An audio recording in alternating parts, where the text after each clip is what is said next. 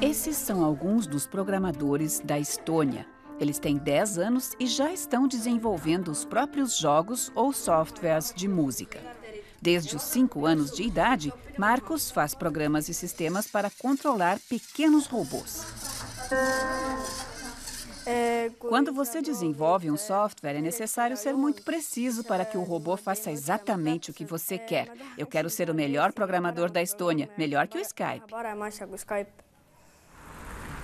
Todos aqui conhecem o Skype, usado no mundo todo e criado na Estônia. Os 1,3 milhão de habitantes do país têm acesso gratuito à internet em todos os lugares e a toda hora.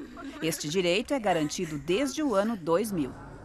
Este é o homem por trás da estratégia digital da Estônia, Siim Sikut.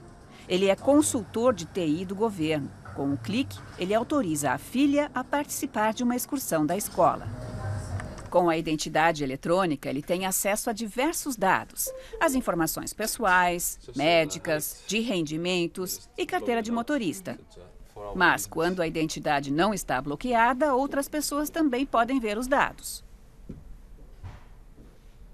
Uh, Nós criamos algumas medidas de segurança, como, por exemplo, qualquer pessoa pode ver quem acessou as informações.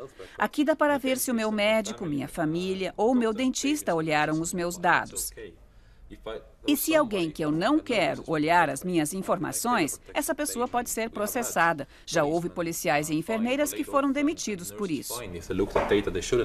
CIMA acha que é possível economizar cerca de 500 milhões de euros ao ano porque online os governos vão ser mais eficientes. Mas um Estado digitalizado também é suscetível a ataques. A Estônia foi vítima de um em 2007 e agora eles querem fazer backups em servidores estrangeiros.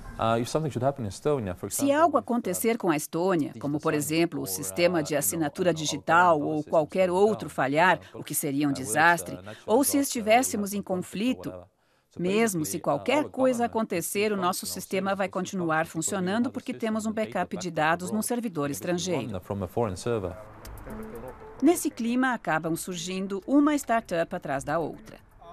Eles precisaram de apenas 18 minutos para abrir a própria empresa, sem ter que ir a cartórios ou a qualquer outro lugar. E eles não acham injusto que o governo traga mais concorrência. A chamada cidadania digital também é dada para companhias estrangeiras que podem usar serviços oferecidos na Estônia.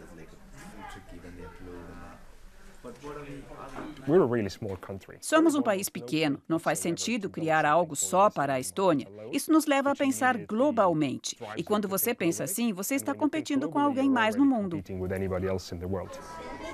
E talvez logo com esses estudantes. Afinal, eles não apenas aprendem a programar, mas também aprendem a montar a primeira empresa ainda na terceira série.